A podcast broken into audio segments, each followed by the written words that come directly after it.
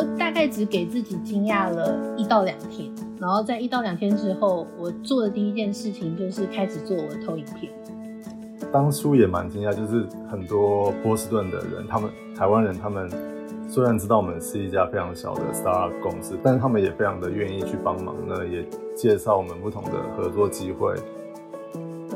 各位听众朋友，大家好，欢迎来到生机来一刻，我是这集节目主持人易云。谢谢各位观众以及 BTBA 赞助伙伴、各位小额捐款的朋友，还有国科会与驻波士顿科技组长久以来的支持。生机来一刻终于迈入第四季啦！一如既往，第四季的第一集，我们邀请到新上任的 BTBA 会长佩蓉和明如，来和我们分享他们一路从求学到目前在药厂与生技业工作的精彩历程，和未来 BTBA 的规划与展望。希望借由他们精彩的求学和工作历程，让我们能一窥在波士顿药厂生技业工作的样貌和年轻业界科学家的日常。让我们来欢迎佩蓉。Hello，佩蓉。谢谢易云，我是吴佩蓉，然后我是今年的共会长之一。谢谢大家。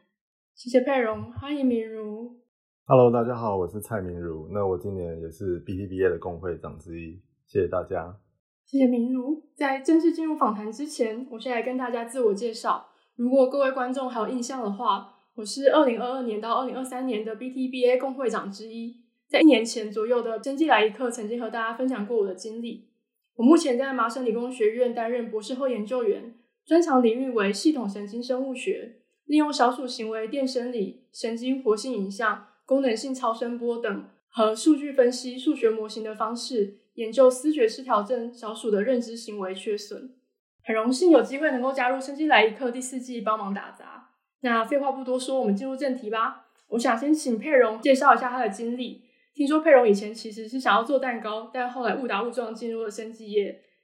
其实我最开始并不是一个学术导向的人，然后在很早之前，在很年轻的时候，小时候其实是蛮想要做食物的，只是呃因为家里不允许，所以就呃一路就是继续走向比较传统的路线啊，然后继续念了学士啊、硕士啊。然后又不经意的念的博士。我本来是在化学工程系出身，那从学士、硕士、博士一路都是在化学工程当中 （chemical engineering）。一开始的时候，我并没有预期到自己会走上生物科技这条路，因为我从来就不是 biology 出身背景的人。那在一开始的学士的时候，其实专题是呃生殖能源和昆腾大的设计。然后在硕士班的时候念了系统生物学，但是生物学的部分其实沾的边非常的少，主要是在设计一个 model，只是把一些 protein 的呃名字放在里面，主要是在跑 model。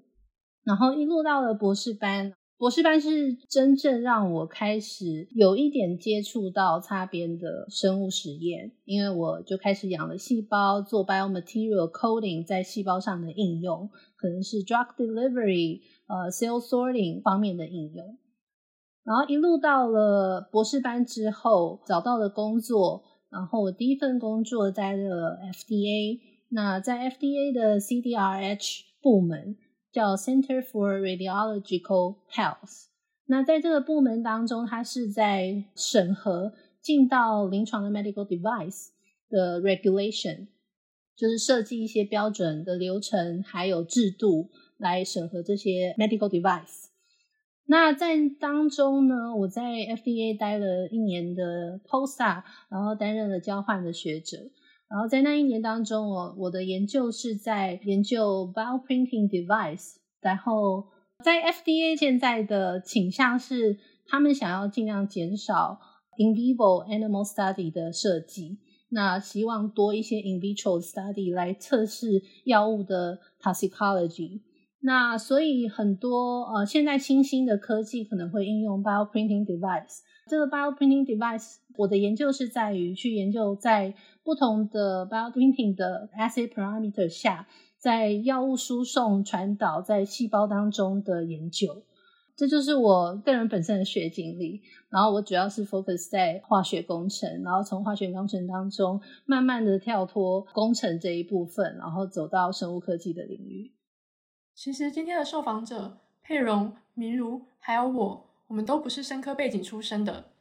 佩蓉提到他本身是化工背景，但因为加入了 FDA，所以慢慢做往比较偏生物领域。然后因为就是他做了一些 polymer coating，然后做到一些就是 drug delivery 或 cell sorting 的部分，后来就是可以应用在生物上。那其实很多工程背景的人，也是因为就是他们的应用应用到生物上，而渐渐转到这个领域。那后来佩蓉做的就比较偏到了就是细胞治疗，还有就是 gene therapy。那佩蓉可以跟我们分享一下当初怎么从就是技术，然后慢慢转到做就是 cell and gene therapy 吗？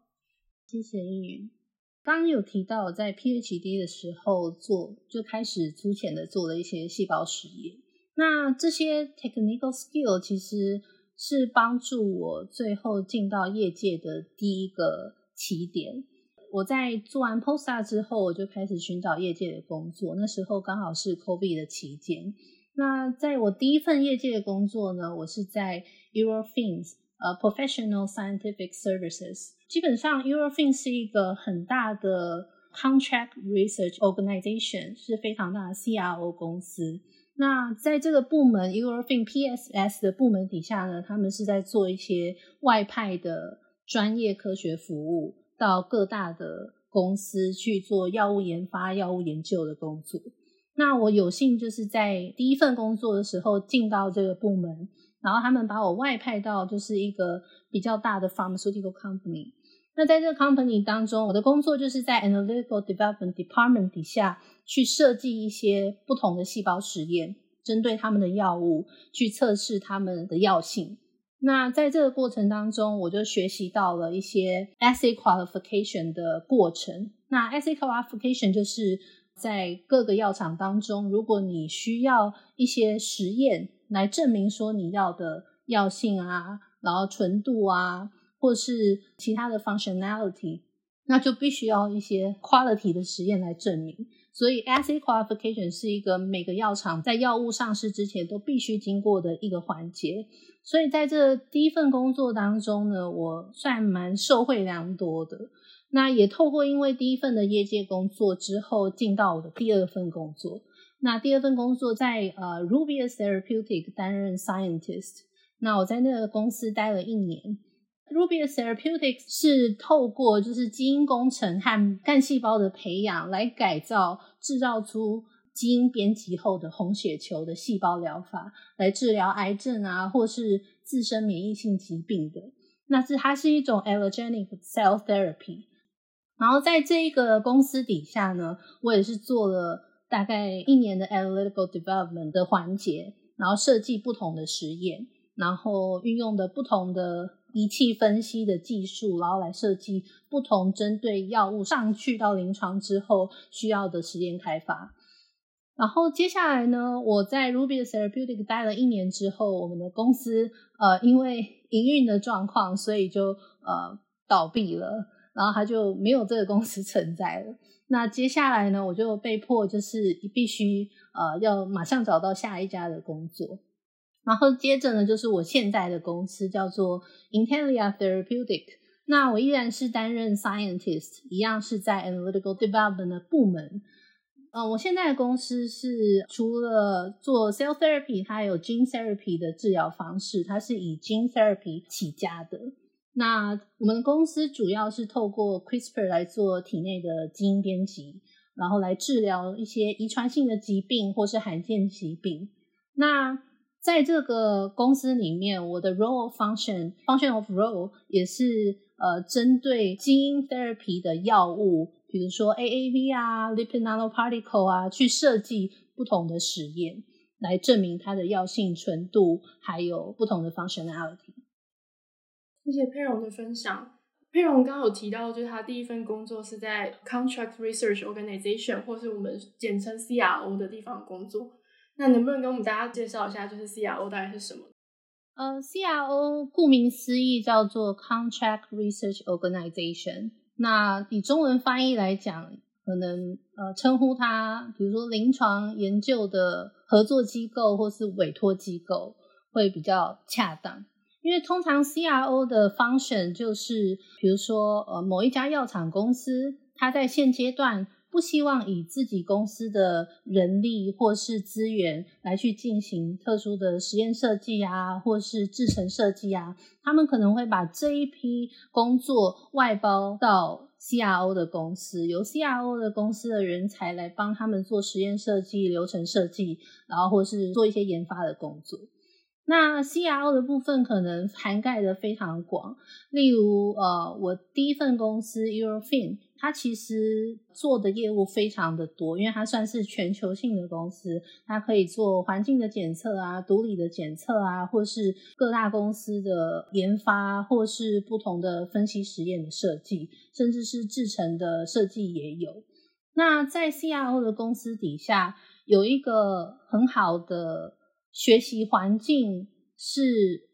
不同于其他药厂的部分，我觉得它可以同时接触到，它可以快速的让一个人了解所有的实验的设计的结果，因为你可能要跟这个不同的公司合作，接不同公司的案子，你会了解到他们实验是如何去设计的。那这个案子接到你手上的时候，可能会有不同的 modality。可能是小分子，可能是大分子，可能是抗体，或是不同的 biologic，甚至是 cell and gene therapy product。那根据这些 product，他们需要设计什么样的实验？这个实验怎么样做？那你可能就可以快速的、第一手的了解到不同的呃实验设计的方式，或是呃流程设计的方式。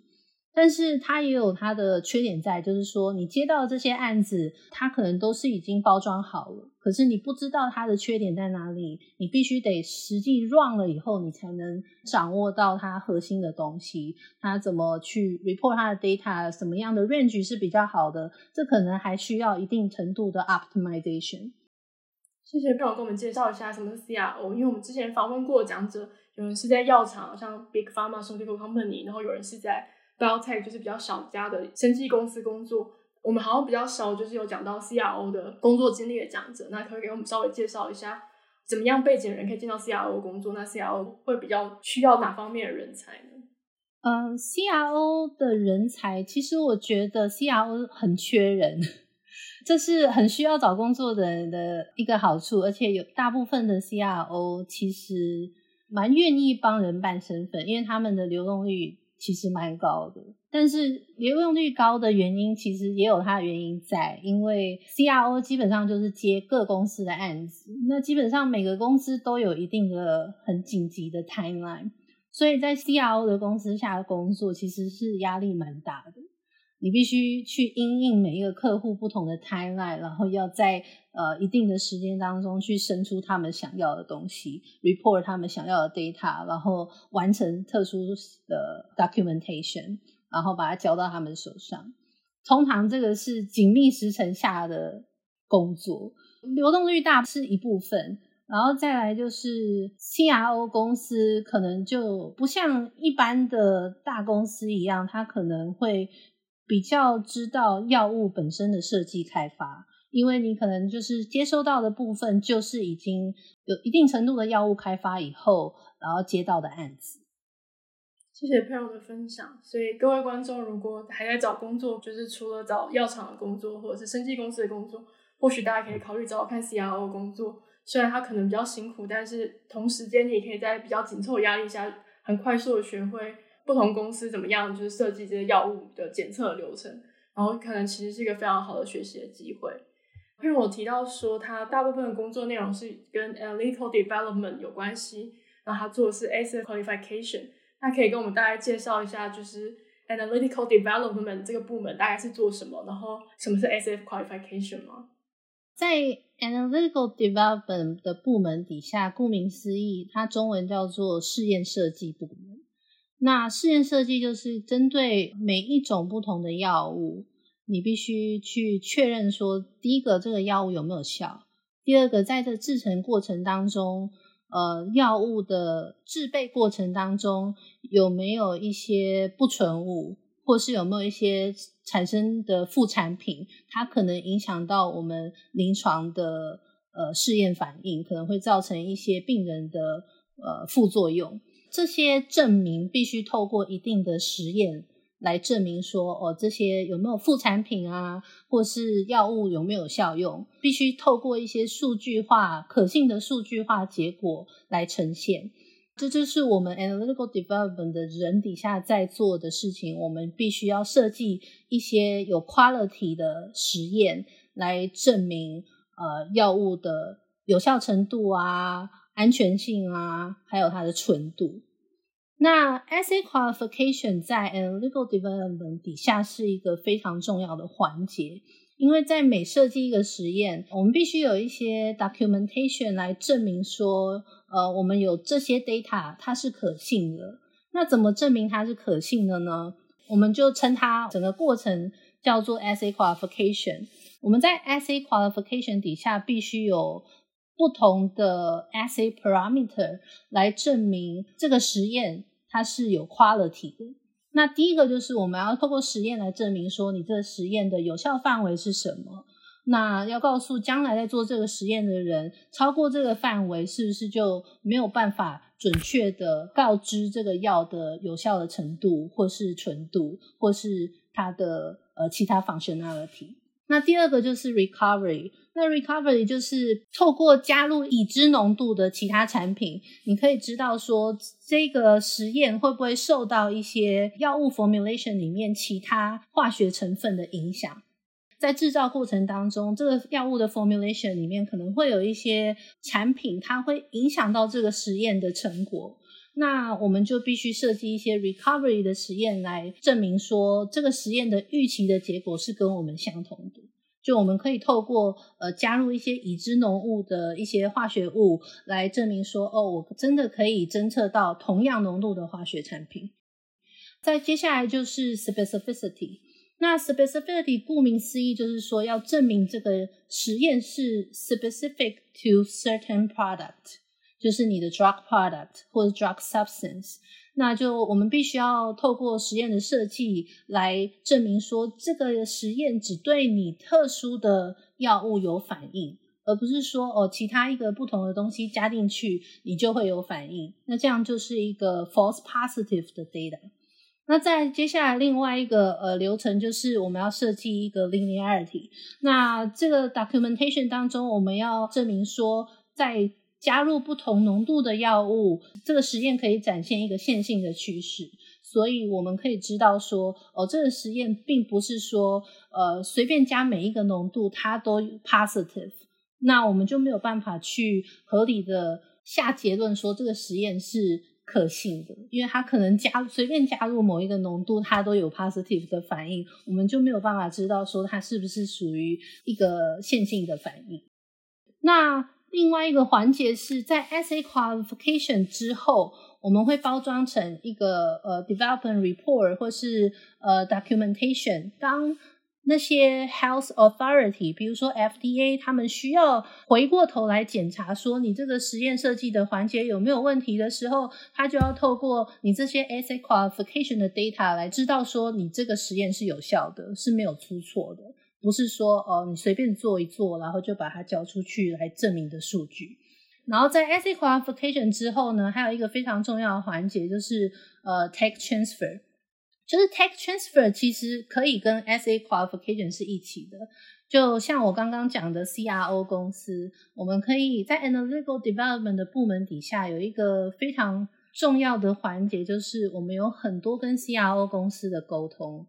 因为我们必须证明这个实验，这个有 quality 的实验，不能只是在我们的实验室底下才做得出来。我们必须要证明说，其他的实验室也能做这件事情。所以我们会把这个 s a qualification 的这个过程呢，交给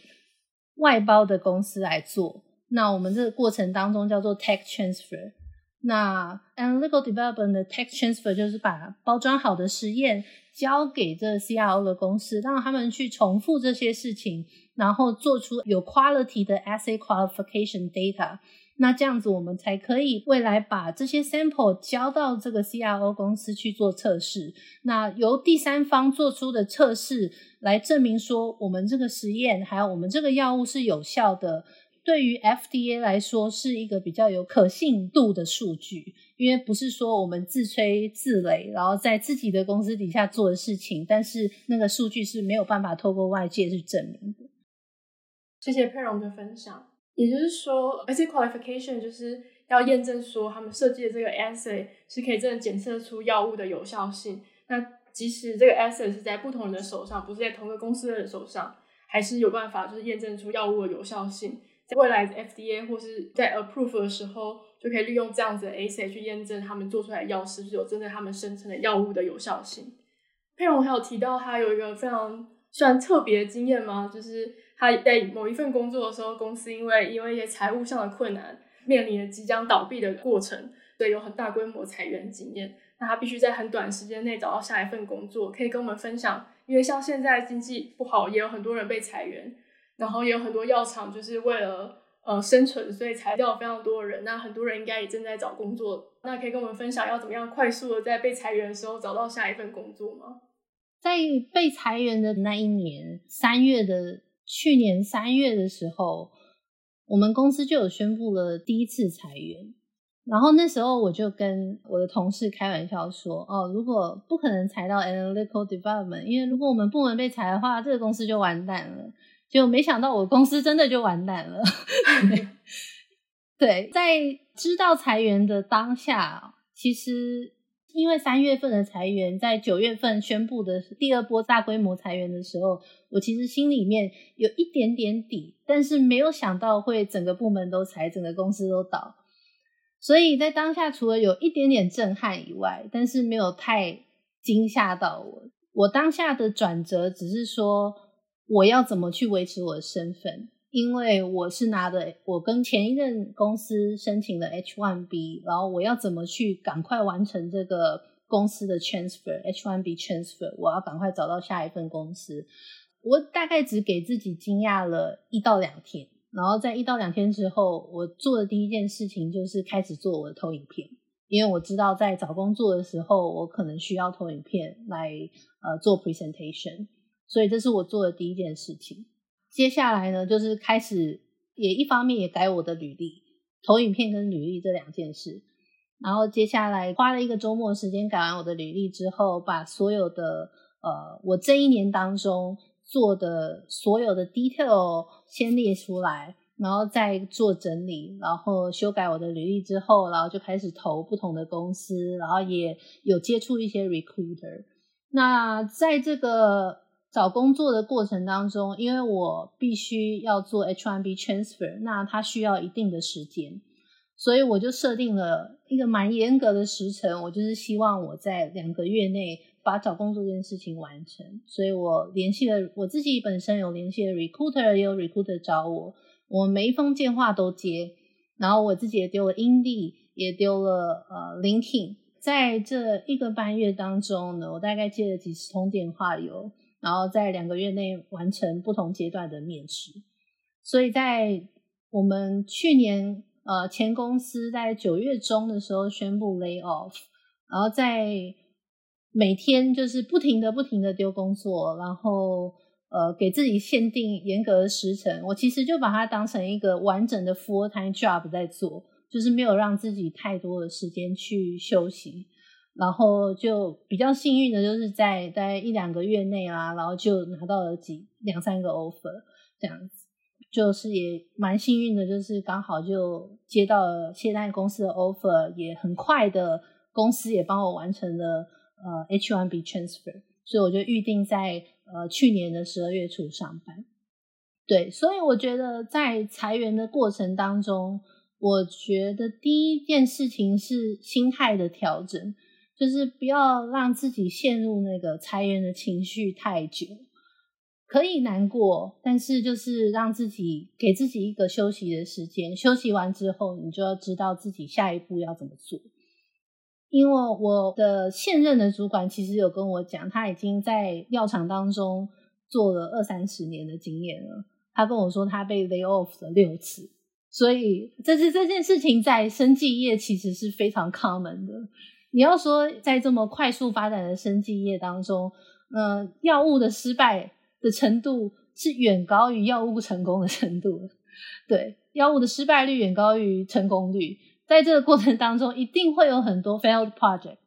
那在 failed project 底下，一定会有很多人被 lay off。所以这个心态上的调整，我觉得可以给自己一些休息的时间来调整这个心态。一旦调整之后，你就知道说自己应该要做什么，然后去一步一步的往自己的目标去走，去丢履历啊，找工作啊。然后去准备面试，然后怎么去包装你的面试，怎么去包装你的 presentation，我觉得这是比较重要的。因为在最后一关，尤其是呃 PhD level 的人，在最后一关，通常你都要做一个快一个小时的 presentation，然后告诉你面试的公司你以往过往的经验。所以我觉得调整好心态，找到自己最重要的下一个目标是什么，然后不要去想太多，然后就做下去就对了。谢谢佩蓉的分享，佩蓉的心态真的非常正面，然后也给很多就是目前正在可能面临裁员或者即将面临裁员的人一个很大的鼓励。相信大家就是如果可以维持着正面积极的心态，应该找到下一份工作是没有什么问题的。然后也像佩蓉说的，像生技业其实也是一个高风险高报酬的产业，很多时候你可能什么都没有办法得到，因为大部分的药都是失败的。但是如果一个药开发成功的话，就可以有比较不错的获利。所以，小型的生技公司其实很常可能会面临倒闭，或者是呃没有办法募到下一轮资金的风险。所以在生技业打滚的人需要随时准备好自己，让自己可以很快找到下一份工作。那明如现在应该等很久啦，那我们接下来来访问明如。那明如是怎么进到生物领域的呢？因为像明如跟我们比较常访问的讲者比较不一样，明如做的比较是生物资讯，虽然我们访问过一些生物资讯的讲者。但是我们大部分访问的讲者其实都是做比较 wet lab 的实验，就是说你就是需要做动物实验或者细胞实验，像是细胞实验就像 in vitro 实验、动物实验 in vivo 实验。但是明如的工作是都在电脑上完成，所以我们叫 in silico 实验。那明如可以跟我们分享他一路上求学或求职的经历吗？我在大学的时候是念高雄医学大学的医疗资讯管理学系，那那时候因为在高一的那个环境下，所以就有很多的机会可以用呃资讯工程或资讯管理的方式来解决一些，比如说医院或是一些医学上面的问题。所以在大学的时候也也是因为这样子参与一些跨领域的 project 或专题，所以在那个时候就发现自己其实对于写程式，然后跟跨领域相关的 project 是蛮有兴趣的。那后来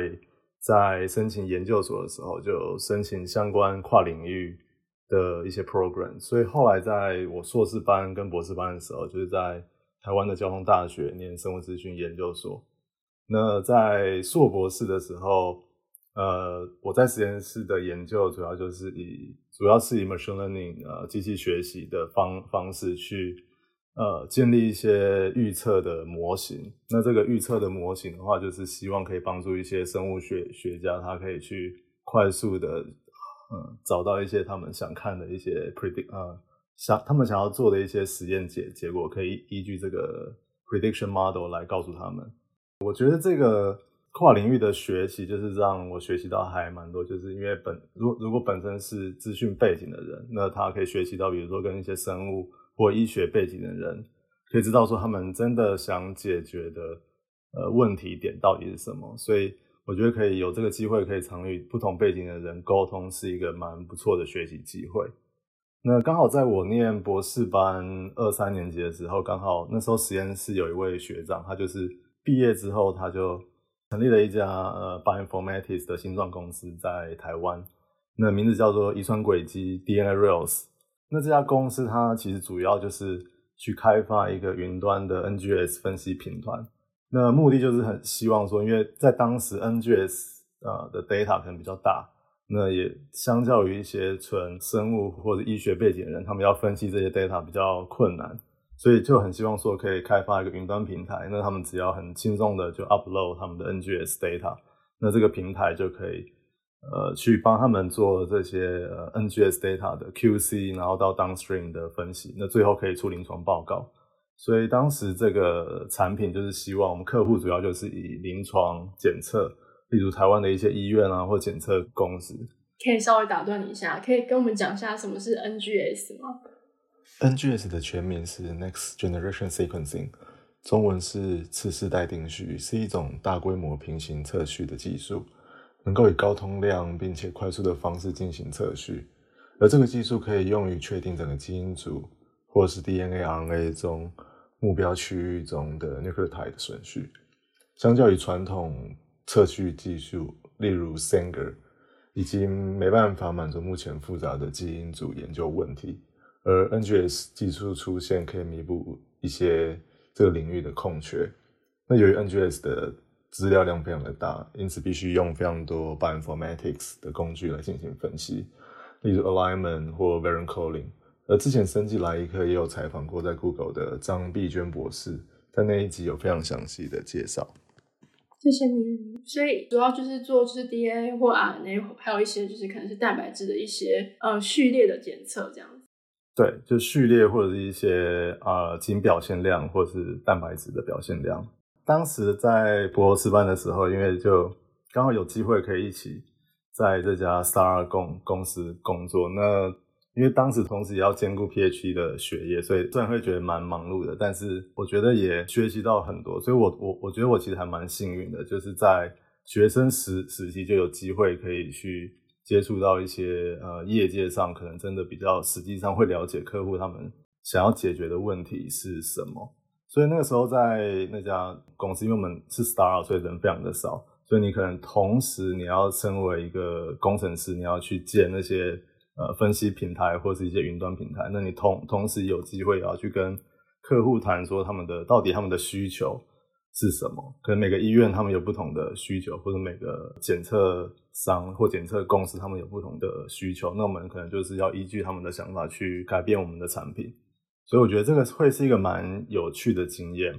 在当年，在二零一六年的时候，因为公司有机会去参加一个在 Boston 举办的 conference，叫 BioIT Conference。那这个 conference 它其实就是很多科技公司啊有有参与到到做一些 bio。相关的，或者是做一些 bioinformatics 相关的公公司会来参加这个 conference。当年就是有机会到 Boston，就有可以可以呃跟 Boston 很多在地的，或者是刚好也到 Boston 参加的公司去呃去谈，或者是或或者说去了解他们现在在做的领域到底是什么。那也因为这样子，所以刚好可以认识很多在波士顿的台湾人。那在当年的话，其实也蛮蛮，就是当初也蛮惊讶，就是很多波士顿的人，他们台湾人，他们虽然知道我们是一家非常小的 star 公司，但是他们也非常的愿意去帮忙，那也介绍我们不同的合作机会或投资人。在当年，我们其实也是因为这样子，那我们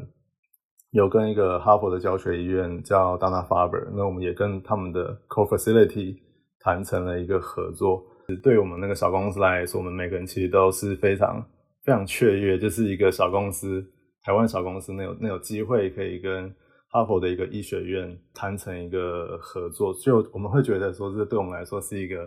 非常非常大的肯定。在博士班毕业后，也继续在这家新创公司工作。当时对于工作的内容已经非常的熟悉，就会觉得工作出现了一些倦怠期，开始思考。未来的一些职涯方向，同时也开始考虑海外的工作可能性。发现生技产业在美国非常的蓬勃发展，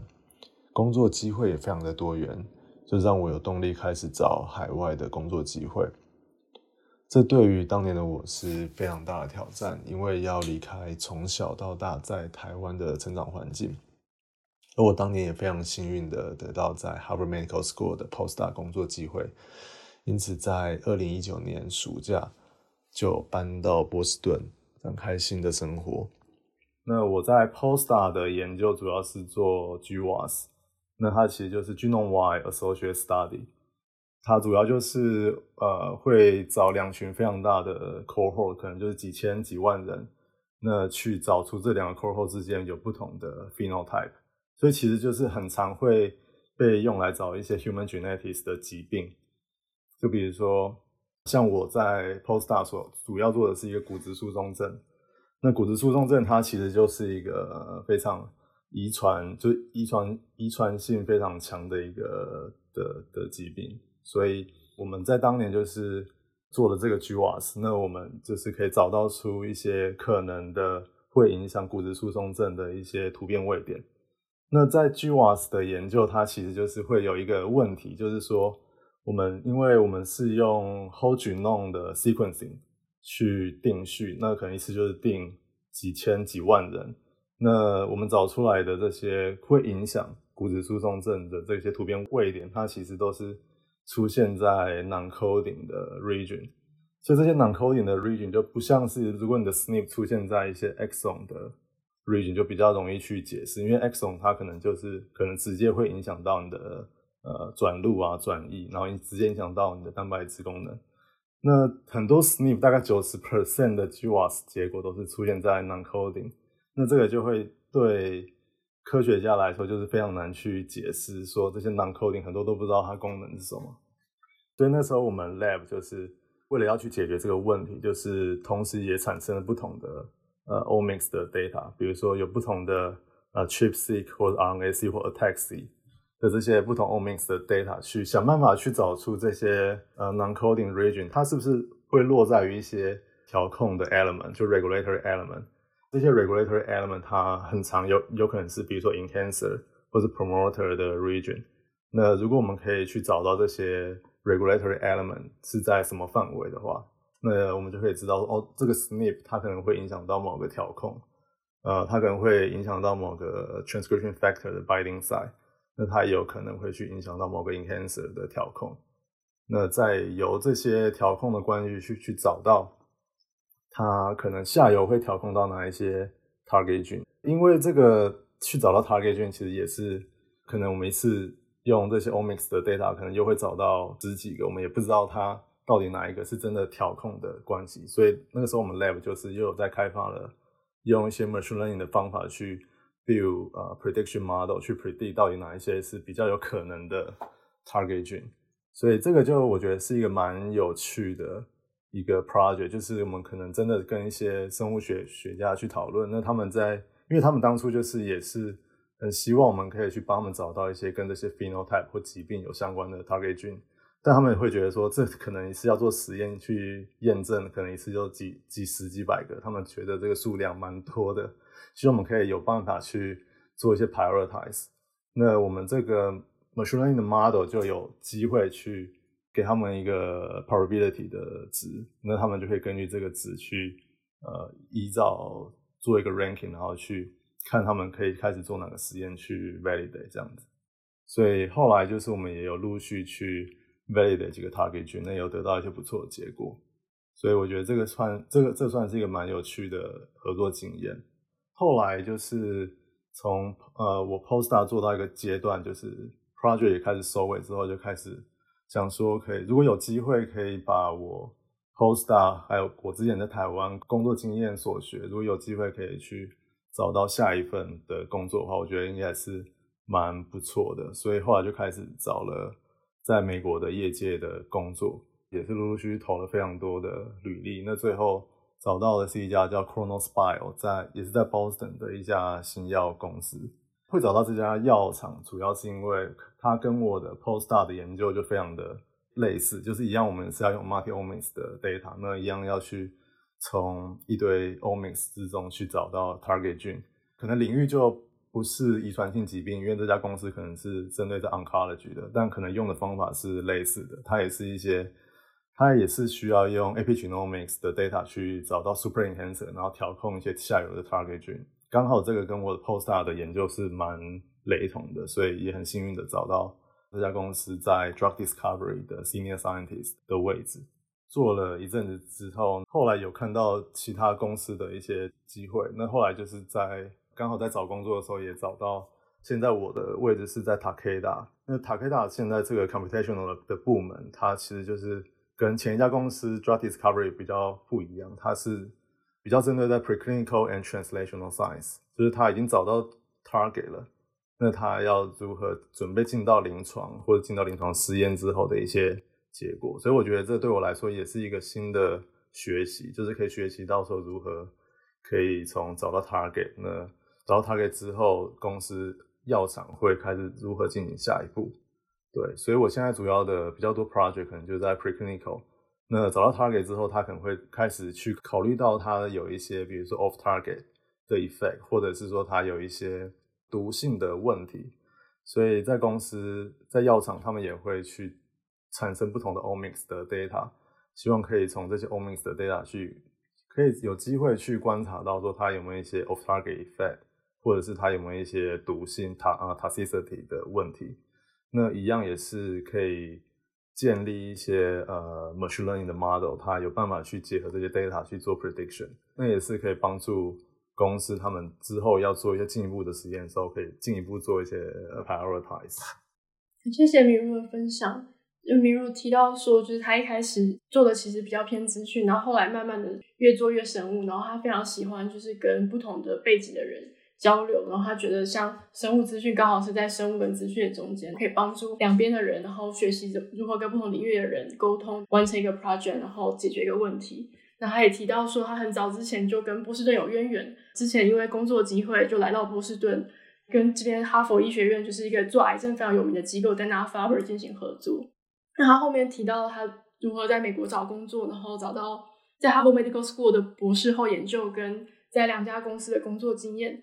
那我们想要问，就是比如说，很多拿了台湾博士的人也有考虑可能会来美国或是去其他国家找工作。对于就是我们的听众，如果在台湾拿到了台湾的博士之后来美国找工作，有什么样的建议吗？然后，或是来美国找工作，我们遇到什么样的困难？然后你是怎么克服的？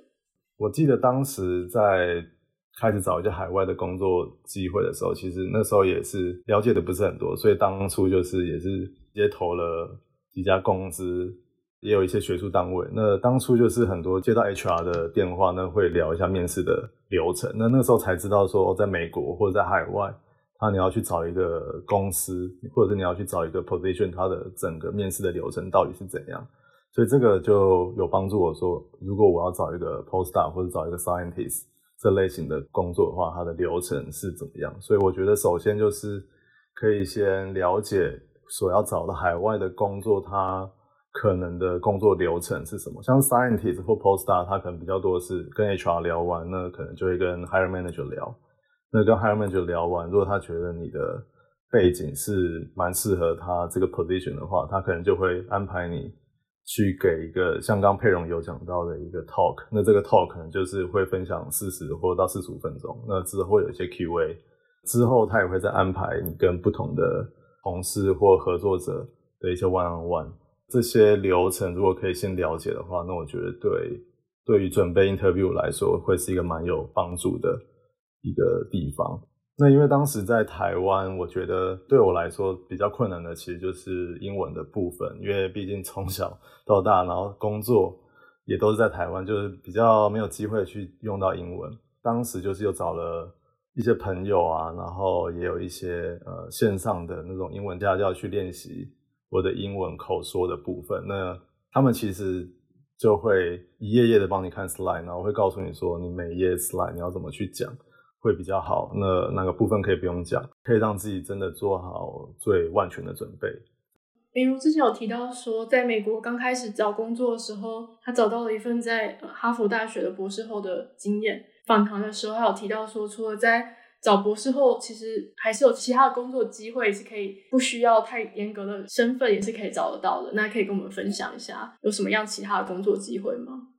对，像是在美国，它有蛮多的一些 non-profit 的单位，像是 Harvard，它这边有不同的 affiliation 的医院，那这些医院它可能都会有不同的 scientist 或 senior scientist 的位置，或者是一些纯学术机构，比如说 Broad Institute，它也是有提供这种呃 scientist 的。position，那这些 non-profit 的单位，它其实就是可以提供 non-profit 的 H1B 签证，所以我觉得这也是一个蛮不错的机会跟管道。就是如果说台湾毕业的学生如果想要来美国找工作的话，他们也可以尝试看看从这些 non-profit 的单位来看这些有开的呃位置。谢谢闵如的分享。我刚刚补充一下，就是。因为美国大部分如果是直接找工作的话，工作的 H1B 是需要抽签的，但 non-profit 的话就比较没有抽签上的问题，就是它没有名额上的限制，所以要直接拿 non-profit 的 H1B 或是学界 H1B 会比较容易。所以大家如果会担心抽不到 H1B 的话，从 non-profit 或者从学界开始找工作会是一个不错的开始。那明如之前有提到说，其实好像蛮多美国工作也会承认你在台湾的年资。对，就是我，我当时是有在台湾的那家 Star 公司，大概工作了四五年。后来我在美国开始要找一些业界的工作的时候，他们就会开始看你的你的履历，那他也会看说你的工作年资，那你可能适合找什么 level 的 position。如果是同属性或者同样类型的工作的话，其实也是蛮多会承认你在台湾工作的一些年资。所以我觉得这个也是一个蛮不错的资讯。就如果你在台湾也是有类似的工作经历的话，如果你要开始 apply 一些美国相同类型的工作的话，也是有机会会承认你在台湾的一些工作经验。谢谢明如分享。也就是说，如果大家想要在美国找工作的话，其实如果你在台湾有工作经验，你可以从比较高阶一点职位开始申请，不需要直接从最初阶开始申请。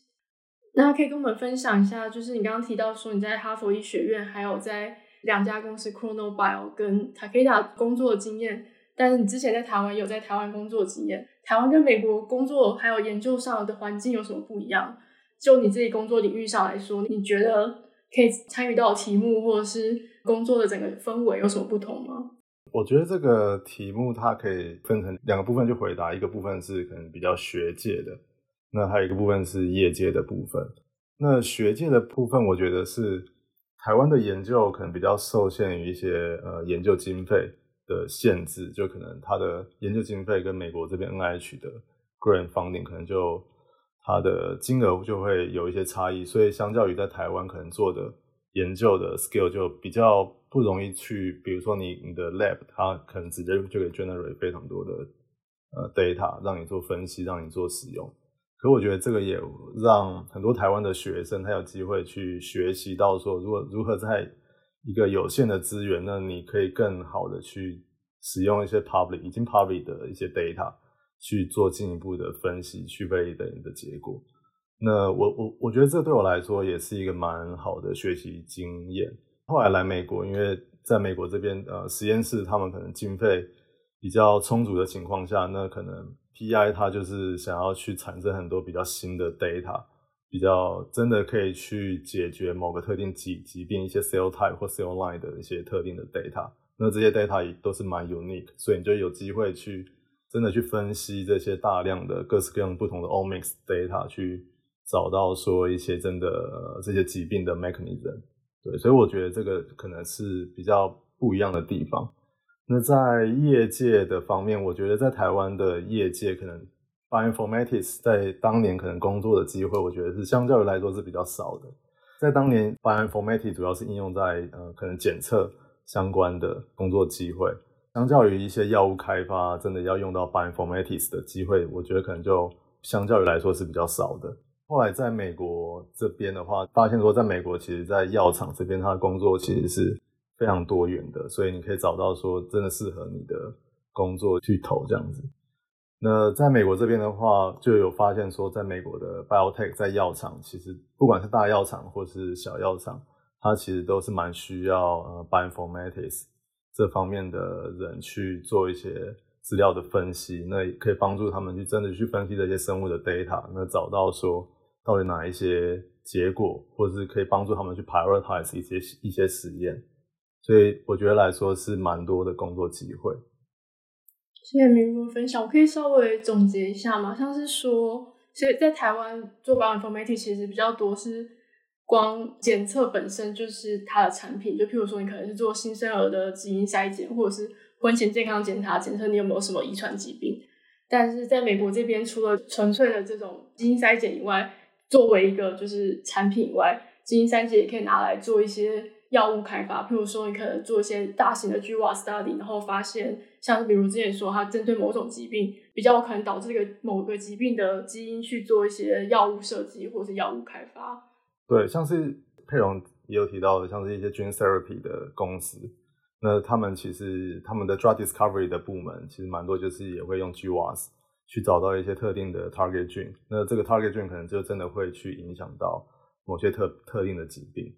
那这个来说，其实就是他们就可以针对这个 target 菌去设用不同的 modality 去解决，比如说 gene therapy、cell therapy 或是一些小分子、大分子去解决这样子。对，然后刚才明如有提到说，他除了就是比较上游的找到 target 研究，他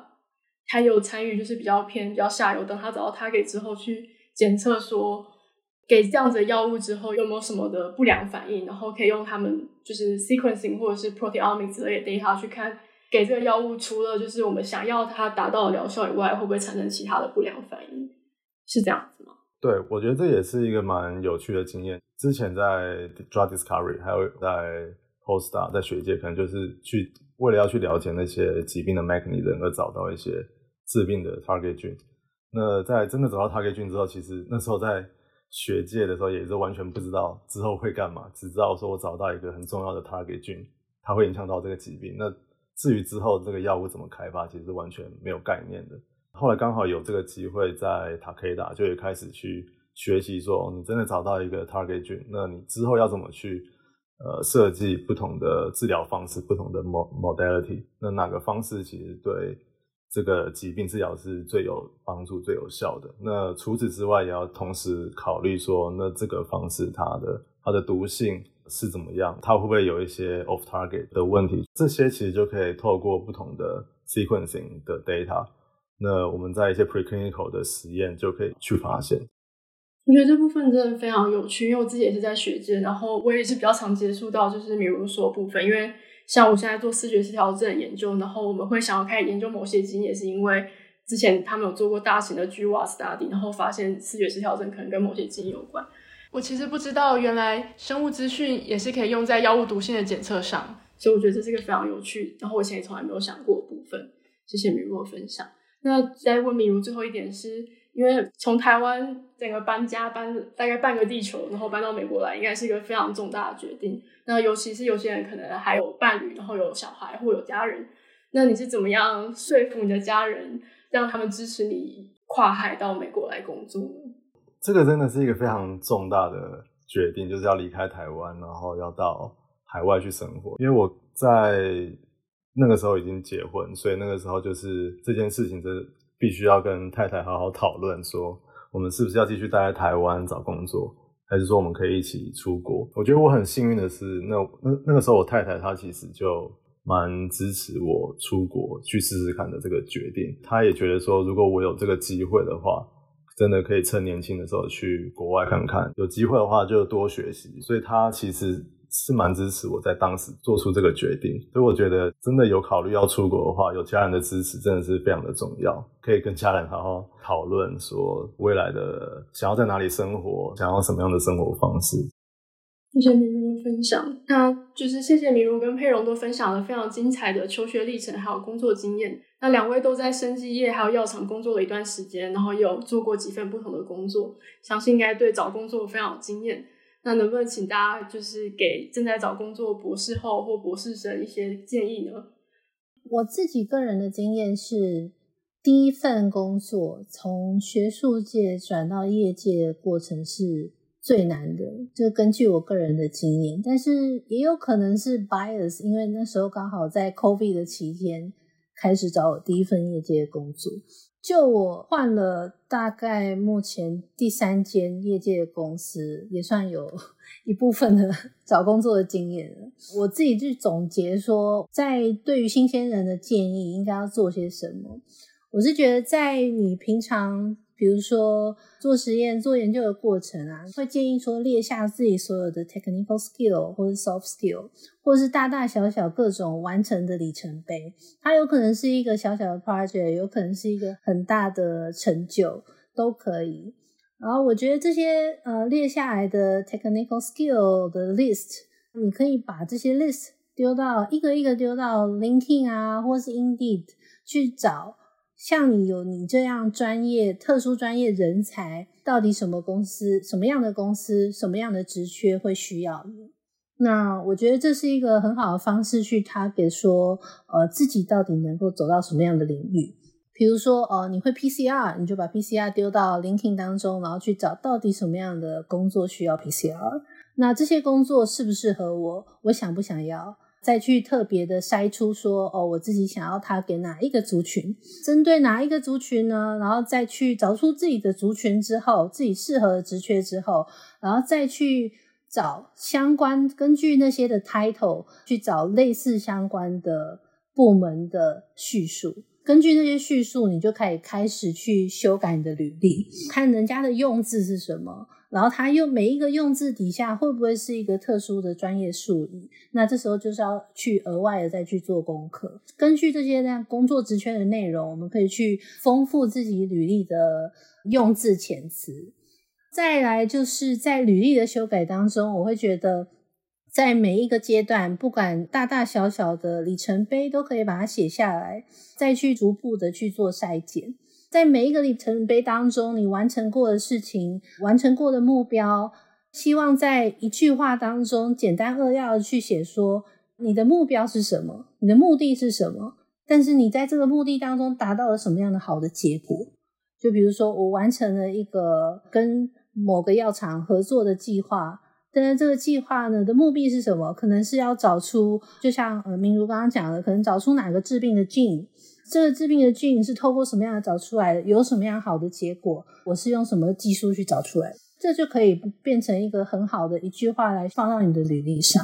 其次呢，对于面试的过程，很多人都觉得说我可能需要找一个人好好的说话，好好的面试。但是如果真的是找不到一个适当的人去跟你这样子做面 interview 的 practice，我觉得最好的 practice 就是你自己把自己的声音，或是你自己的把你的影像录下来，录完之后你再回过头看看自己的模样，你会觉得说这个人第一个印象，你看着自己的影像，你会觉得说哦，我我 com 不 confident，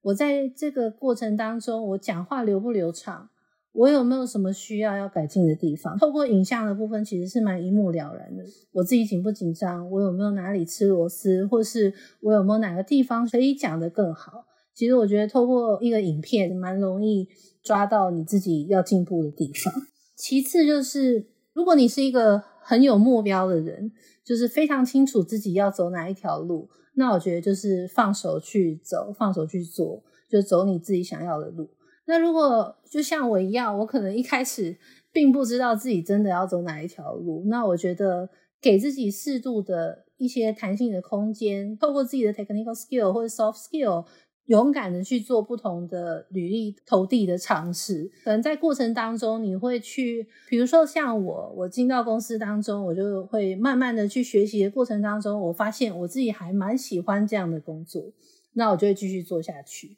如果我不喜欢，我就可能在过程做的过程当中再去考虑说我下一步的可能性，或者是我有什么样的 career transition 去做调整。所以我觉得这是几点给找工作的新鲜人的建议。谢谢佩蓉给大家建议。对啊，佩蓉提到很多，就是譬如说你要总结自己的会的 skill，然后看看有什么样适合工作，然后也可以利用录音或录影或找别人练习面试。最后就是保持弹性，迎接不同的可能性。我们之前在跟佩蓉还有明如聊天的时候，我们聊到就是大公司跟小公司到底哪哪个比较好？因为很多人新鲜人都有一个问题说，到底我应该去大公司还是应该去小公司？明如跟佩蓉能不能跟大家分享一下对大公司跟小公司的看法？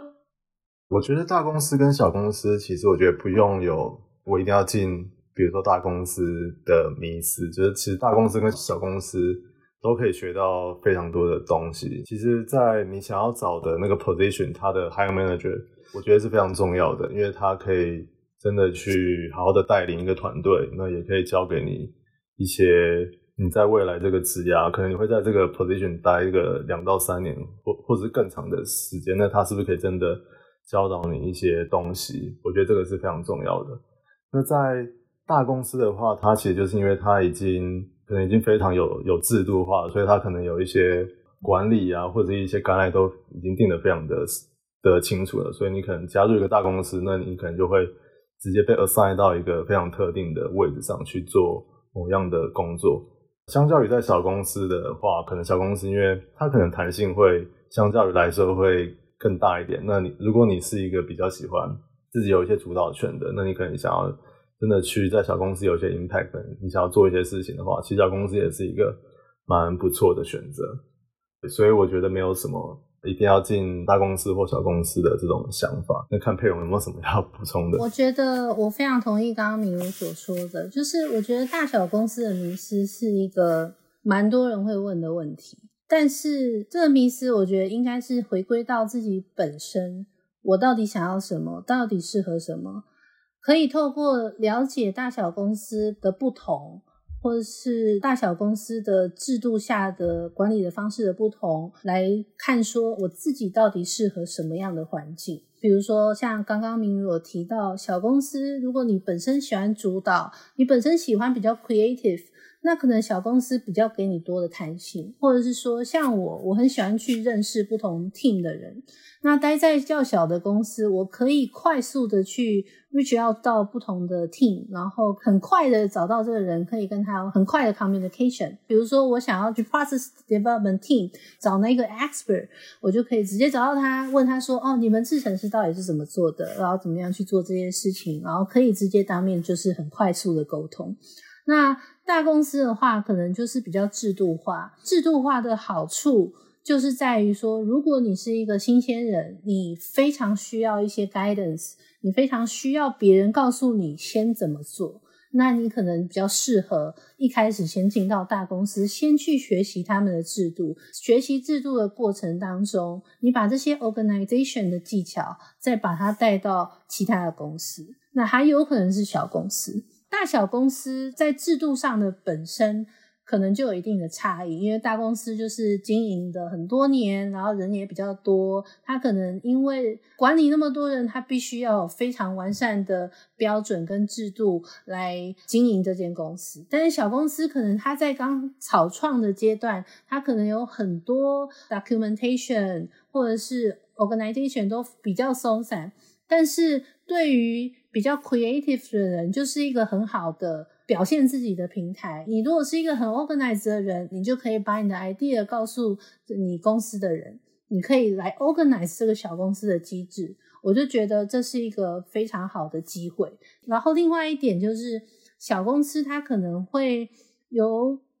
比较多的机会去接触到不同的 project。但是这可能也因公司而异。但是就我个人的经验是，呃，小公司比较有机会去接触到不同的人，然后你也可能比较去比较好去发出自己的声音，说哦，我想要怎么做？因为公司有这个弹性，他可能就很需要你这样子比较 creative 的人去提出这个意见，然后再去做修正。相对于大公司比较完善的制度，你可能就没有那么多的 flexibility 去做修改。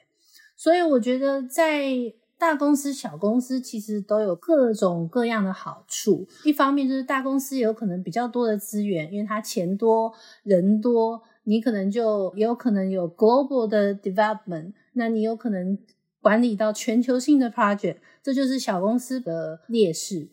所以我觉得，就是回归到自己的个性，我到底想做什么？我想要去什么样的 team？我想要做什么样的方选我是想要 global 呢？我还是还是我比较希望发出自己的声音，然后拥有自己 creativity 的地方，就像明如讲的，每一个阶段都在过程当中一定会学到东西，不管是哪一个 team，哪一间公司，你一定都会学到东西，学到新的 technical skill，你也会需要去跟不同的新的人去做沟通，一定会去做自己的调试，会做不同程度的学习。所以我觉得大小公司的名师可能还是要回归到自己本身，我自己到底想做什么，我自己到底喜欢什么，我自己到底适合什么。我觉得每个人的人生旅程际遇都各不相同。刚刚我说的大公司、小公司的方向，其实没有一定的绝对性。我给的建议就是，尝试去 enjoy 每一段不同的角色，了解每一个阶段不同的自己。当然，在找工作之前，一定要相对应做好对该公司的功课。最后呢，就是 be open-minded to any opportunity。因为有些事情要真的亲自接触过啊，体验过后，才能真正知道自己要的是什么。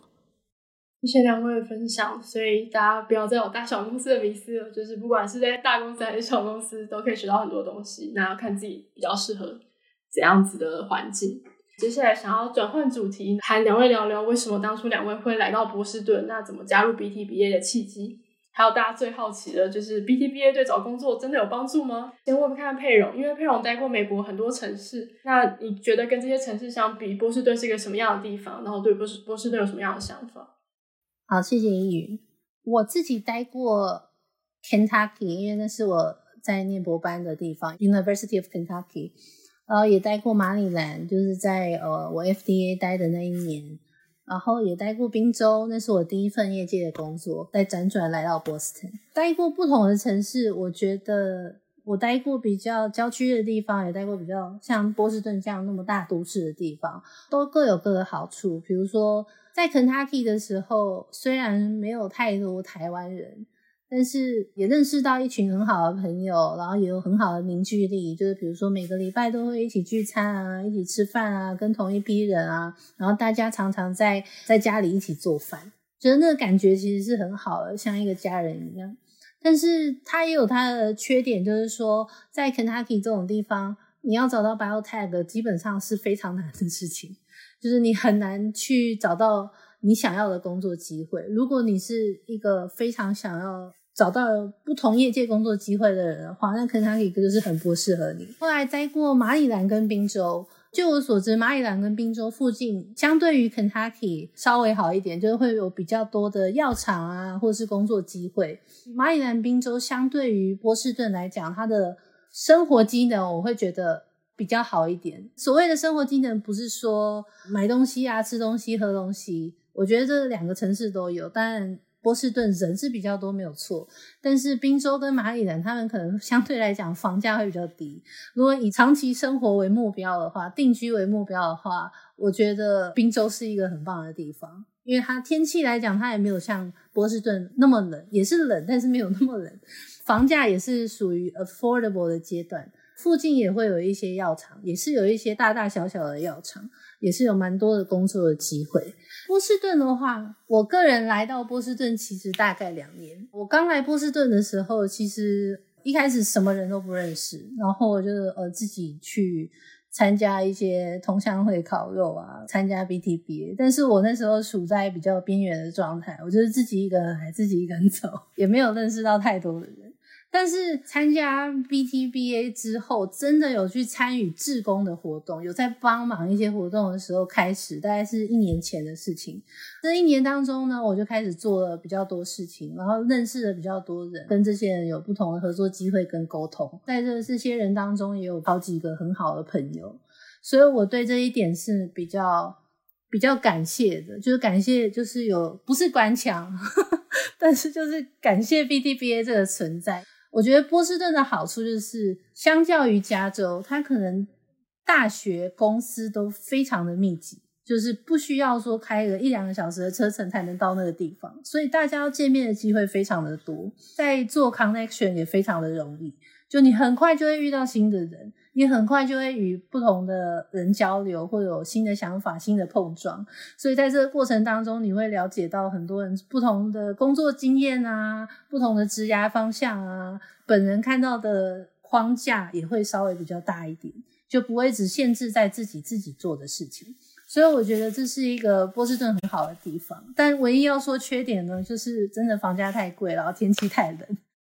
是佩蓉的分享，佩蓉可以再跟我们的提一下，你当初是怎么样知道 BTBA 这个组织的吗？好，我当初会知道 BTBA 其实是辗转在 Facebook 上看到一个 online event，然后那时候刚好在 COVID 的时候，这种 Facebook 的转贴就是蛮重要的，因为那时候在 COVID 期间都在家里工作。那就只能每天这样子啊，开会啊，然后所以很需要一些呃 online seminar 来来充实一下自己。所以我那时候就加入到一棒那一届一棒就是我们的前会长，他有举办一场台湾的工作机会的分享。因为我那时候想说，有可能会回到台湾，就 postdoc 做完，有可能会回到台湾工作，所以我那时候就参加了那个 seminar，开始认识到 BTBA。但是那时候对 BTBA 的认知是非常粗浅的，就是知道有这个 seminar，结束之后也就忘记 BTBA 是什么。一直到搬到 Boston，对这个组织有更多的了解，因为。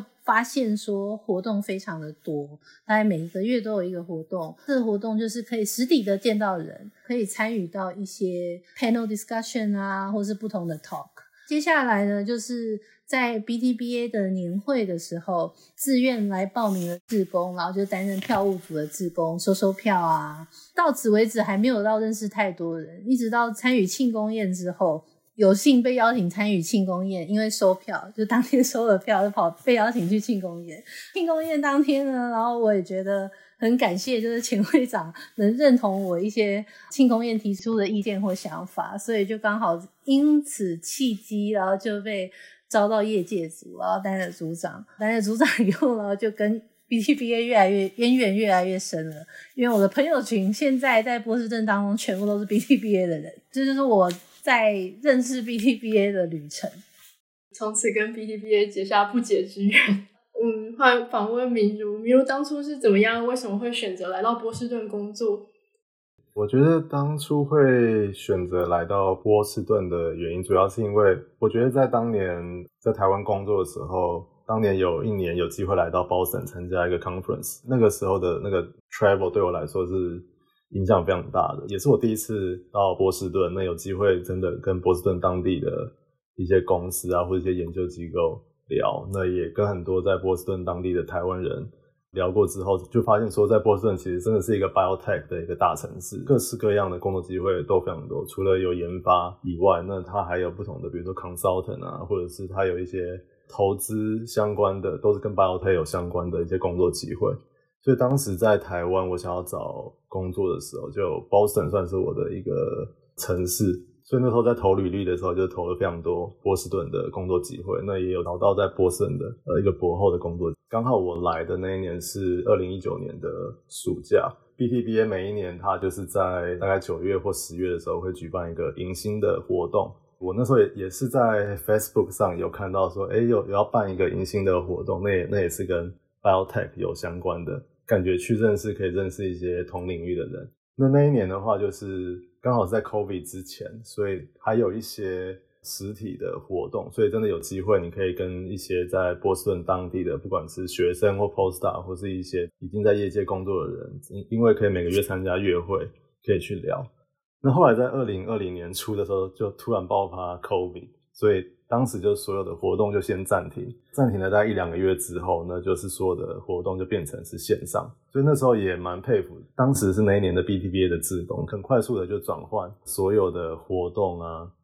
包含年会也是变成是线上的活动，因为那一年所有活动突然变线上的，刚好我是做 Bioinformatics，就是可能跟资讯是有相关的，所以就刚好被找去 BTBA 的 IT 组，主要 IT 组就是可能要帮忙一些线上会议。要使用哪些软体啊？然后可能要帮助讲者或者是一些参与者，他们要如何更好的使用这些线上软体。同时也会维护 BTBA 的一些官网或 Facebook，主要是我们常常会更新我们有办的一些活动，那也可以帮忙做宣传。会说到 BTBA，它其实对于找工作来说，我觉得其实是。蛮有帮助的，因为当时加入 BTBA，其实一开始最蛮单纯的，就是想说可以多认识一些相同领域的一些 networking，就是想说可以多认识一些人。但后来发现，在很多参加 B T B 的人，他们其实真的是蛮热心的，而且很很无私的去分享他们不管是他们求学，然后他们研究的经验，或者是他们真的找工作的经验。很多很比较资深的一些 BTBA 的会员，他们都是很愿意。去分享，比如他们找工作怎么准备，他们要如何准备他们的履历，那他们也会来帮大家看一些真的没有找过工作的一些 fresh 的 graduate 的 student 去改他们的履历，或者说他真的去分享他 interview 如何去回答一些问题或者怎么准备。我印象蛮深刻的就是我当年从 postdoc 要找工作的时候，因为 BTBA 刚好在那一年就有办一个如何找工作的一个月会的活动。那那个月会的活动刚好也有被录成 YouTube，所以后来在找工作的时候，其实就把那个 YouTube 翻出来看，大家重复看了一两遍，真的学到还蛮多，让我可以在准备找工作的时候，就就也可以先提早准备。呃，除了你可以认识很多人以外，其实也可以真的认识很多朋友在 BTBA，因为大家都真的都是蛮热心的去分享一切这样。谢谢明如的分享。如果听众朋友想要看那集 YouTube 的话，我们之后可能。有找到的话，会把它放在那个下面的链接，让大家都可以听一看要怎么找工作。然后，当明如也有提到说，就是他是因为 IT 组的关系加入到 BTBA。明如其实就是在去年除了帮忙 IT 组以外，他还办了一个 BTBA 活动，可以带大家讲一下 BTBA 除了就是比较严肃认真的活动以外，还有什么样其他有趣的活动吗？哦，对，在去年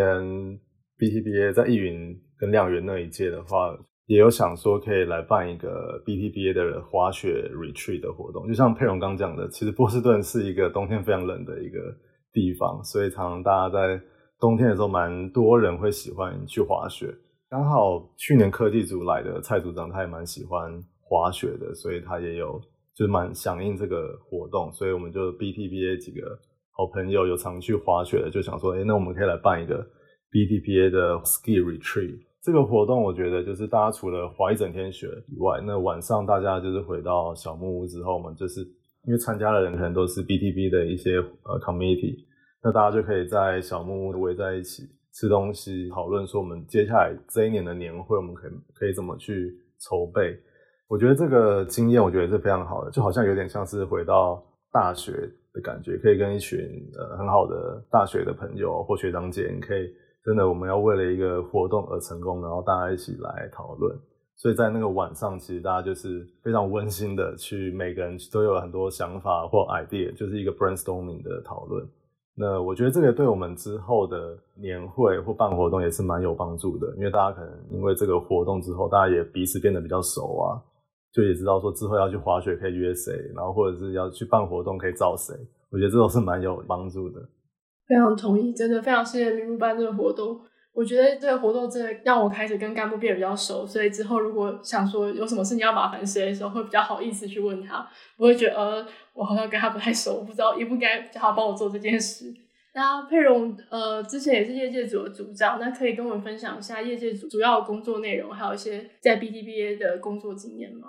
在业界组，我其实就是负责了年会的主持筹办，有某一场 panel 的筹办，有关于 Cell and Gene Therapy 的 Functional Roles，还有一场月会。我们有两场业界的月会，然后一场是我们已经去到加州，另外一位业界组组长已经去到加州的晚知来举办，然后另外一场是我举办我主持的月会。那在业界组的底下呢，我们是希望。找出有别于传统 wet lab 有更多不同的 biotech 业界的可能性，当然也可以包含 wet lab 或 dry lab，或是像去年也有探索的专，我们有找到讲者是职业是专利的律师，然后也有做 business development 的讲者。所以我觉得，在整个 biotech 的架构底下，有非常多的职业的可能性。所以，谢界组的主要的目标呢，就是想要让大家知道，说有可能有更多不同职涯的可能。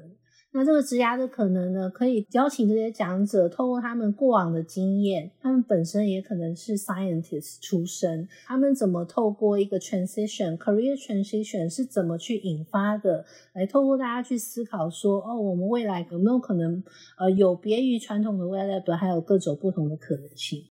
谢谢佩蓉的分享。接下来我想要聊聊，就我们刚才比如跟佩蓉分享提到说，他们到了波士顿加入 BDBA 之后，因为这个组织认识各式各样不同的朋友，然后大家可以一起去滑雪啊，一起出去玩，然后甚至像佩蓉说的，一开始只是只是在年会帮忙收票，却不小心变成了业界组组长，开启了跟 BDBA 不解之缘。以我自己来说，我觉得担任 BDBA 干部，我也有很多没有想过的一些就是心得跟感想。因为在我担任会长之前，我没有想象过担任会长是什么样的职务。担任会长之后，我觉得我学习到很多怎么去带人，怎么去带领团队，还有跟不同的人去沟通协调，怎么请别人帮忙做事，还有怎么样帮助别人完成他们想要完成的活动或者想要办的目标，这些都是我以前从来没有接触过的特别经验。然后像这个周末，我才跟一群 BTBA 的朋友一起去爬山，也是因为加入这个组织，让我认识了很多不同的朋友。那我想要再请明如跟佩蓉跟我们分享一下，除了可以认识一些好朋友以外，还有没有其他就是在 BTBA 担任干部或者是办活动的一些收获跟心得。我觉得 BTBA 就是参加之后，他就是可以认识不同各式各样的人，有不同的背景。因为其实 Biotech 它就是一个蛮大的一个领域，你可以认识真的做研究的，那你也可以认识，比如说来自一些 Business Development 或者一些 Consulting，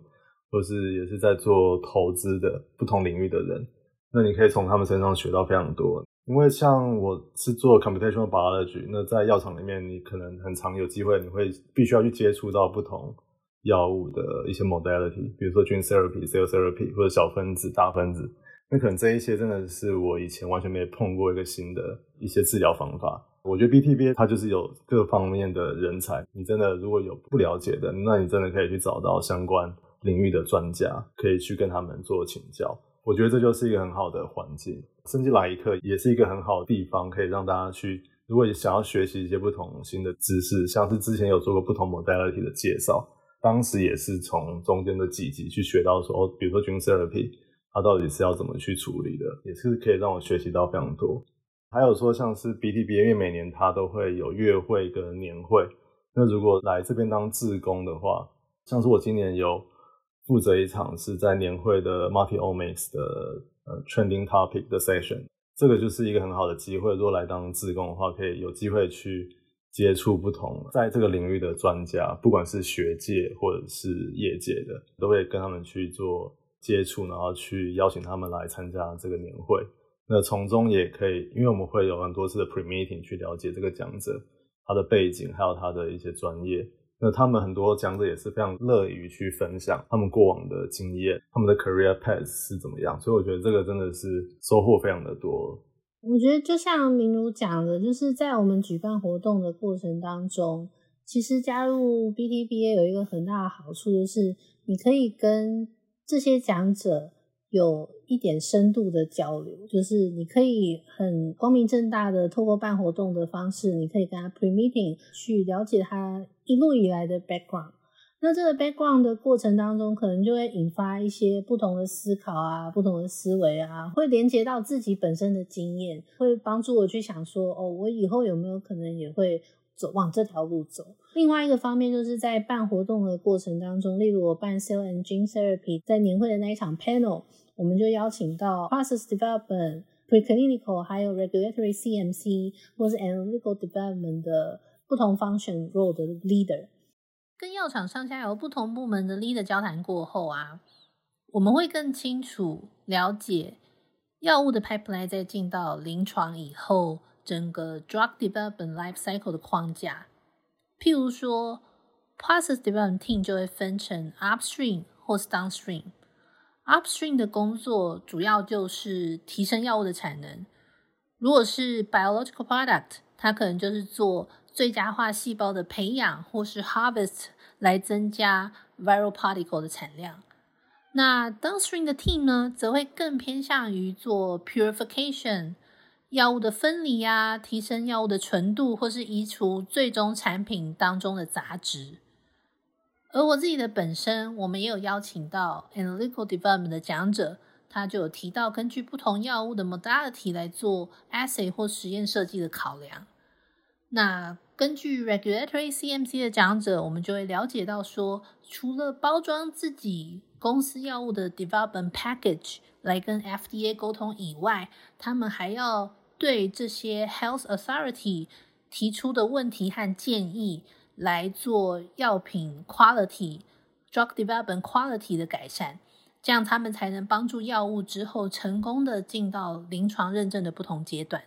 所以这个过程都是非常 valuable 的，因为没有跟有这些背景的人沟通，我不太可能去了解到不同面向的 drug development life cycle。我觉得这是我从 BTBA 当中学到蛮多的一部分。那另外一个就是在我举办月会做 career transition 的时候，他们在讲者在提到他们 career transition 的过程也是非常有趣。其中一个讲者他本来是 chemist background，不小心接触到了 patent application，他又自己去念了 law school，然后又跑去法律事务所，透过他本身的 science 的 background 加上 patent，他就变成一个专利的律师。所以我就觉得这个听听别人的人生的经验，其实是蛮有趣的一个过程。这是 BTBA 能够带给我的一部分。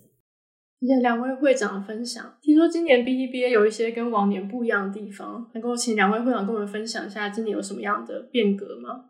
？OK，所以今年我们就是有做了一个改变，是我们把学术组改成 Science and Innovation 组。就是我们希望可以跳脱 academia 的框架。我们觉得这个 science 它本质其实是没有分你是在学界或者是业界的。其实很多在学界的研究，其实可以真的去应用到在业界上面。所以我们希望今年这个组它可以去讨论很多 science 可以同时去包含在业界跟学界上面的研究。那这个启发主要是来自呃易云跟亮源他们那那一届其实有办了月会的活动是 Protein Engineering，那那一场活动的反应非常好，主要就是因为他们同时有邀请到。有在学界做 protein engineering 的人，那也有邀请到一个业界也是做 protein engineering 的人，他们的讨论就有激起非常多的火花。也因为这一场，他是有邀请到学界跟业界的人来参与的，群众范围也会比较广阔。那大家后来的讨论也是非常的热烈，所以我们觉得这个可能是一个蛮不错的一个方向，我们可以来做。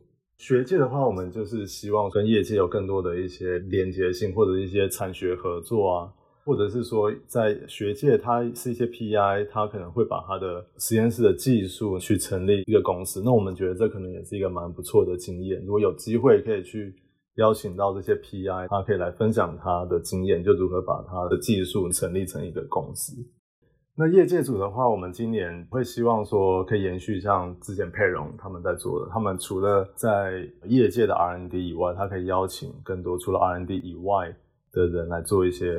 分享，比如说像是他们是做 venture capital 或者说 consulting 的人，他们也可以来做他们的分享，让大家知道说在 biotech 这领域其实有更多的 career path。那我们今年也多成立了一个叫做 Leap Development Program 的组，这个组起源是因为易云跟亮源他们那一届有个 mentor and mentee 的活动，那这个活动反应非常的热烈。但很多人他也有说，呃，希望可以有一些 follow up 的活动。他们可能跟 mentor 或 mentee 聊完，可能就聊过一次，那后面可能不一定会有继续的联络。那我们希望借由今年，如果我们可以多成立一个 Leap 组，它可以多举办 mentor 和 mentee 的活动，那我们可以每个月挑一两个人来分享，他们是 mentor 别人或者他 mentee 他学到了一些什么的经验。那同时这个组他也可以去多办一些。Soft skill 的经验分享，因为之前我们有讨论到说，像 soft skill 这个其实是一个蛮重要的技术，因为大家可能在工作上的一些硬实力可能都已经蛮足够的情况下，那要如何去增加我们的一些软实力？你要如何去跟你的同事或者跟你的 manager 如何去讨论一些事情跟合作？那我们觉得这个可能在大家不管你是在学界或业界的职涯发展都是非常有帮助的一个部分。所以今年我们就希望可以多成立一个 Leap 组，它可以多去举办 soft skill 相关的一些活动。会希望说他们也可以举办一个可以训练大家如何当一个 moderator 的一个角色，因为这个 moderator 其实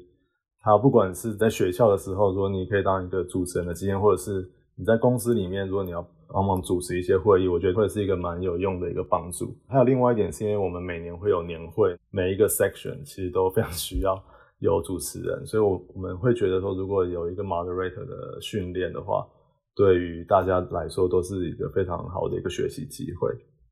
谢谢明如的分享。总结明如所说的，往年 BTBA 只有学界组跟业界组，那今年就是维持有业界组之外，然后学界组改名为 Science and Innovation。所以涵盖了不管是学界或业界研究。那除此之外，再多成立一个叫做 Leap 组，这个组主要专注在 soft skill 或者是 leadership 的 development 上。那佩蓉可以再跟我们分享更多未来 BTBA 的规划跟想法吗？好的，我们在近期的活动当中呢，第一场活动是我们在十月二十一号在哈佛的 Lehman Hall 上午十一点举办的迎新聚会。那这是我们今年的第一场活动，在这个聚会当中呢，不管你是生技啊、医药啊相关的业界或学界的人，甚至你是 post 或者学生，我觉得我们都非常的欢迎大家来参加这次的迎新聚会。就是除了可以结交你的新朋友，或者是跟你认识的旧朋友一起叙叙旧，所以我觉得在波士顿，尤其在 BTBA 底下，我们有非常多的。成员还有非常多参与活动的伙伴，所以我觉得这是一个非常好的 networking 的机会，或者是你想要多认识一些人，多认识一些朋友，这是一个比较 casual 的 event。那在迎新的参会当中呢，我们这次会介除了会介绍 BTBA 接下来这一年想要举办的活动以外，我们也会邀请到 BTBA 的前会长们。因为他们都是非常成功的 leader，那他们有很多的 leadership 的经验。我们也希望透过他们在筹办 BTBA 活动的过程当中的领导经验，来结合他自己本身的在职涯上的规划，会有什么影响啊？会有什么样的趣事？这些领导的经验怎么影响到他们之后的职涯规划和发展？不管是软实力或是硬实力的部分。在迎新的最后呢，这次我们的 Leap 组的组长呢会引导大家，然后进行一些 networking 的环节，希望参加迎新的各位可以更加认识彼此，能够拓展自己在这个 biotech 生技圈的人脉。那这是就是我们迎新的活动。另外呢，在十一月十八号的时候，我们会有第一场的 panel discussion，我们会邀请三位在 strategy 或是 portfolio based 领域的讲者来谈论 digital strategy。这三位讲者分别是在 CBS 工作的刘俊，在 Takeda 工作的 Georgia Lin，还有在 n o m a t i s 工作的罗英志，他目前也是啊 BTPA 的工会长之一。这三位讲者将会在我们十一月十八号的 Digital Strategy 的 Panel Discussion 聊什么是他们眼中的 Digital Strategy。我们大家总结一下：十月二十一号迎新会在哈佛的 Lehman Hall 举办，是十一点到四点，欢迎在波士顿的朋友来参加，让你可以认识更多的人。除了迎新之外，下一场活动会是十一月十八号的活动，那主要会介绍 Digital Strategy。讲者中，其中一位是我们经济来一课的主持人刘俊，所以欢迎大家来参加。那我们刚才介绍了佩蓉跟明如的经历，还有 BTBA 这个组织。那我相信很多人听完之后应该很兴奋，想要加入 BTBA。那请问要怎么加入 BTBA 呢？BTBA 有 Facebook 的粉丝页，所以就是如果有兴趣想要加入的话，可以直接传讯息。那我们 LinkedIn 也有。所以也可以传钉钉的 Message 直接给我们，说有兴趣想要加入，那也可以告诉我们说你想要帮忙哪一组。如果没有想法的话，那也可以先跟我们联络，我们之后可以再讨论。BTBA 现在也有 IG 哦，又有 Instagram，所以大家也可以加入我们的 Instagram。我们刚刚介绍的那些组别，就是有 Science and Innovation，然后有业界组，然后有 Leap 组。刚才有提到有 IT 组，那有哪些组是、呃？如果人不在波士顿，但我很想要加入 BTBA，是可以加入的组别呢？在 BTV 其他的组别啊，我们还有财务跟税务啊，就是如果你对营运一个 non-profit organization 非常有兴趣的，就欢迎加入。然后另外我们还有宣传组，定期的会了解说我们今年接下来要办的活动，设定时程，然后在各大的 Facebook、LinkedIn、Instagram 各种的 social media 平台做宣传。美工设计的部分呢，我们会帮助设计 program book 啊。海报啊，或是奖状啊，或是一些纪念品，这些就是属于美工设计的范畴。IT 组呢，就是像明如之前待的部门，他们可能就帮助一些票务处理。但是同时，今年呢，我们也会想要更新一下 BTBA 的官网，让它有比较好、良好操作的界面，或是呃，能够有一些定期活动的更新，还有资讯的更新。我们还有 Podcast，就是现在你在收听的 Podcast。我们还有 fundraising 或是秘书，这些活动都是可以透过远端加入的。财务、税务、宣传、美工、IT、Podcast、fundraising，还有我们的小编和秘书。谢谢佩蓉。所以大家如果听完之后觉得我好想要加入 BBA，认识更多的朋友，或者是培养自己的 soft skill，然后培养培养自己的 leadership skill，或甚至只是想要了解生技业不同面向，在药厂或生技业不同环节的专业人士，都可以加入 BTBA。如果在波士顿的人，可以在十月二十一号上午十一点到下午四点到哈佛大学的 l e m a n Hall 参加今年迎新。如果不在波士顿的人呢，还是可以透过 Facebook 或 LinkedIn 或甚至是 Instagram 跟我们报名，可以担任税务、财务、宣传、美编、IT、Podcast、Fundraising 或秘书，呃有各式各样的方式可以加入 BTBA。最后，我们谢谢佩蓉跟比如介绍了人生的经历，不管是他们从求学到就业的过程，然后。跟我们分享了他们怎么从不管是化工领域转到生技领域，或者是从比较偏资讯领域做到越来越偏生物，然后加入了药物研发。他们的分享都非常的精彩，特别是后面他们提到了他们怎么来到波士顿，还有在波士顿认识了 BTBA 这样的组织，然后这样组织怎么样影响他们的人生。谢谢大家收听这一集的分享，有机会我们在生技来一课再相见，谢谢大家。生技来客 Moments in Biotech 第四季由 BTBA Boston Taiwanese Biotechnology Association 制作。我们感谢国科会和驻波士顿台北经济文化办事处科技组的赞助。本季主持人有陈乃群、刘俊、许又田、纪威佑、何义云、菲比蔡涵婷。后制团队包含林茂然、Zoe、刘继秀、洪慧芳、林婉容、吴云云、陈君伟、罗维忠、彭韵如。宣传是罗维忠、菲比蔡涵婷和陈范恩。视觉设计是高世廷。共同制作人是陈乃群和刘俊。我们的顾问团队包含就吕彩仪、Margaret 魏佳莹、Yvonne 孟宪维，还有 Rick。如果你喜欢我们的节目，欢迎到您所使用的 Podcast 平台留言，并给我们五颗星的评价。也可以到我们的脸书留言。我们下一集再见，拜拜。